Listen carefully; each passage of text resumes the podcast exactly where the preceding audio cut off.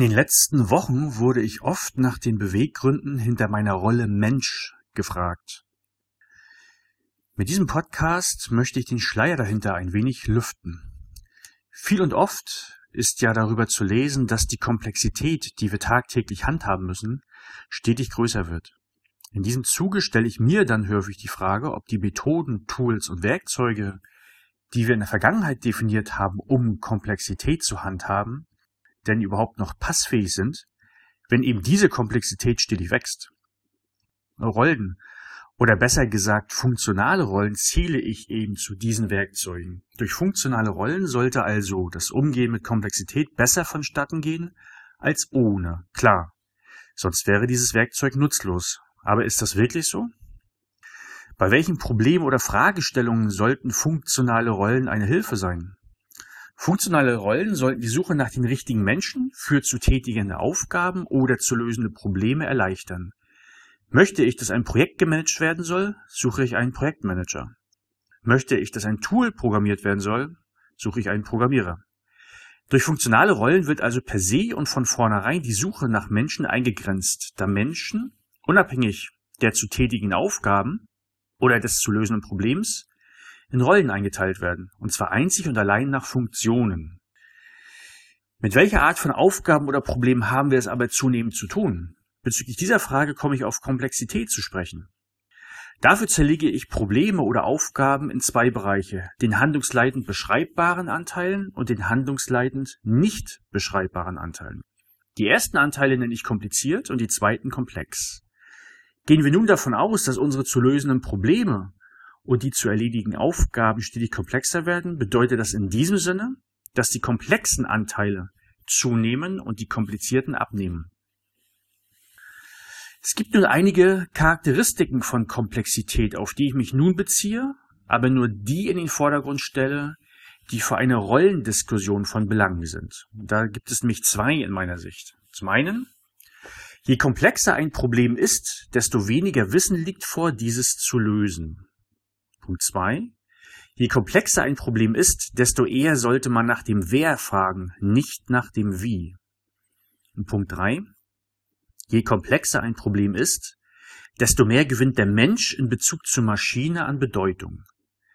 An diesen drei Eigenschaften erkennt man relativ gut, wie ich jedenfalls finde, dass eine Suche nach den richtigen Menschen über funktionale Rollen viel zu trivialisierend ist.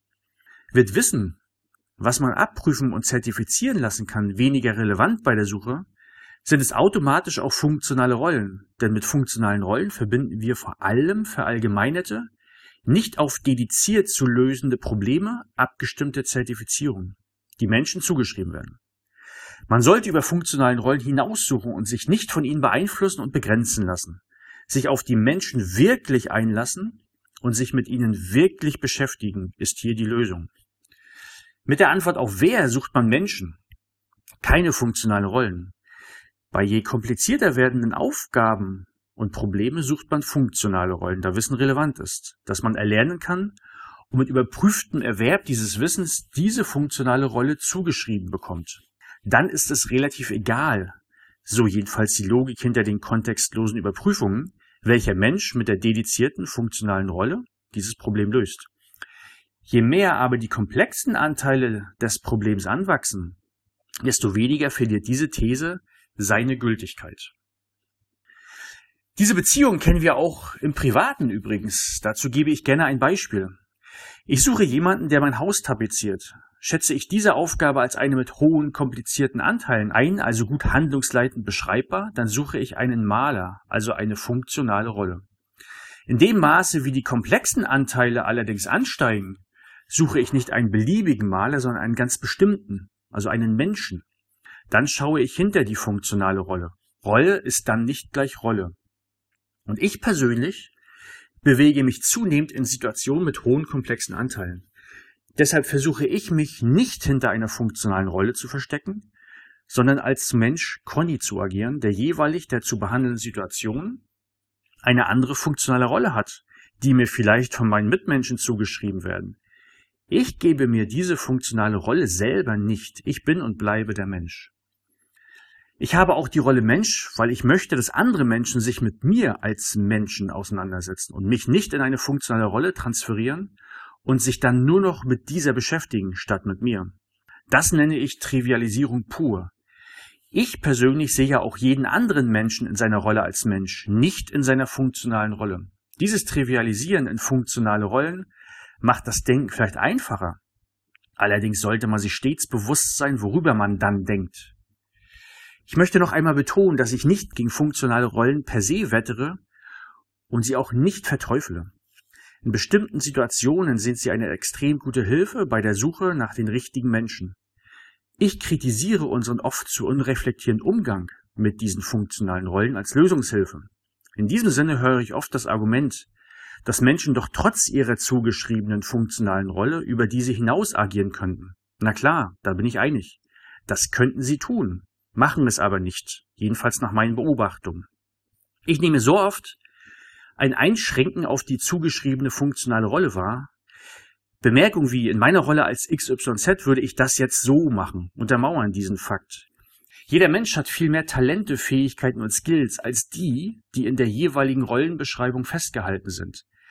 Dieses Einschränken ist schädlich, nicht nur für die Menschen, sondern auch für das Unternehmen. Und es lässt sich verhindern, wenn man funktionale Rollen nicht so in den Vordergrund stellt.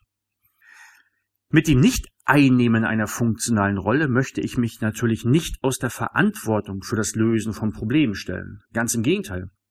Ich übernehme gerne und häufig Verantwortung.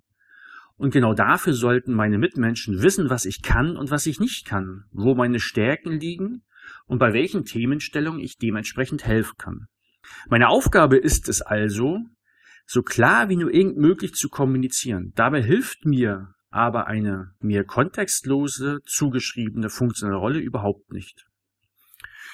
Und jetzt komme ich auch langsam zum Schluss. Ich möchte auch niemanden bekehren, es ähnlich so zu machen wie ich. Jeder Mensch entscheidet für sich, was gut für ihn ist und was er nicht.